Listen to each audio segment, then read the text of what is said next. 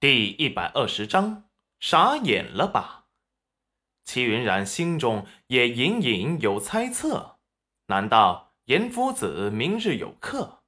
那可不太好办了，总不能请他师傅吃饭而耽误学子们的学习吧？见齐云冉皱眉，裴元君以为他生气了，立即说道：“师傅，你刚才明明答应我要去我们家的。”语气里带着点点控诉，好像一个没长大的小孩子控诉着自己父亲的罪行一般。裴元君这孩子气的一面，戚云染还从来没有见过，一时倒觉得新鲜，饶有兴趣的看着他表演。严夫子恼怒的看着裴元君，晃了晃手中的包袱：“老夫向来言出必行。”从未食言，裴元君，你竟敢质疑你师傅讨打？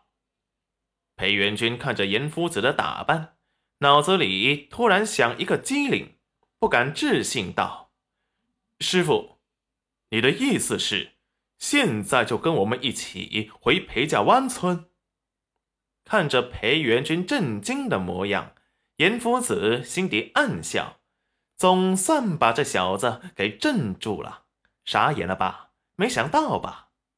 老夫就是要不按套路出牌，哼！不然你总以为什么事儿你都能运筹帷幄、胸有成竹，什么都逃不过你的法眼。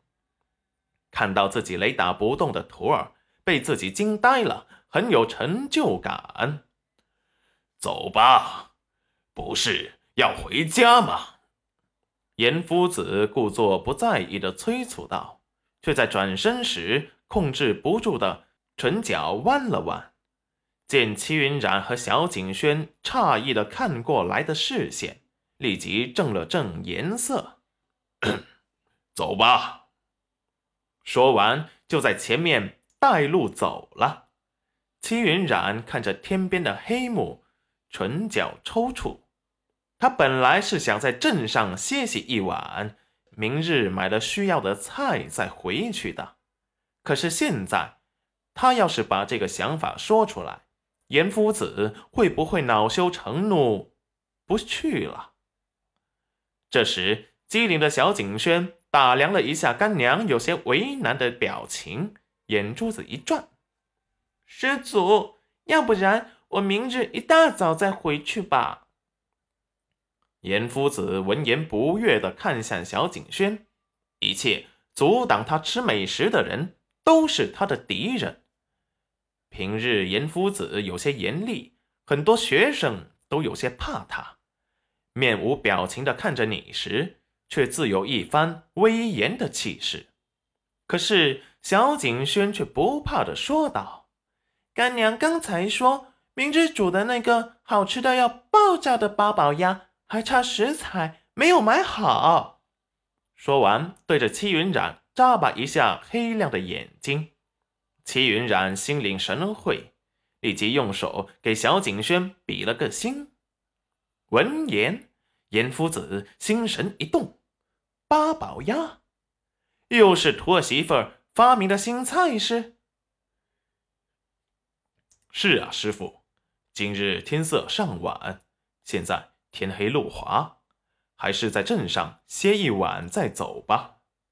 这时，裴元君也劝说道：“他可是知道娘子一早就打算好了，明日要买什么食材，而且还和刘树商量好了，让他明日一早来镇上接他们回去。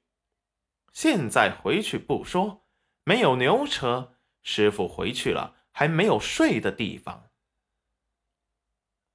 等明日暗卫把新房给布置妥当了，才能入住。严夫子闻言也冷静了下来。今夜确实不宜回去，天太黑，还得打灯笼。他一时意气用事，想要打破裴元君胸有成竹的面具，倒是做了个错误的决定。不过，就算是错误的决定。那他也是他们的师父师祖，不服给他憋着。这么一想，心里又舒服多了。呃，那就在我这里休息一晚吧。齐云冉本来打算去镇上客栈的，不过还没说出口，就被裴元君阻止了。师傅这里有两间卧室，一间是他以前读书时住的，师傅一直给他留着。小景轩因为太小，就和严夫子睡了一间，方便。晚上万一有个照料什么的。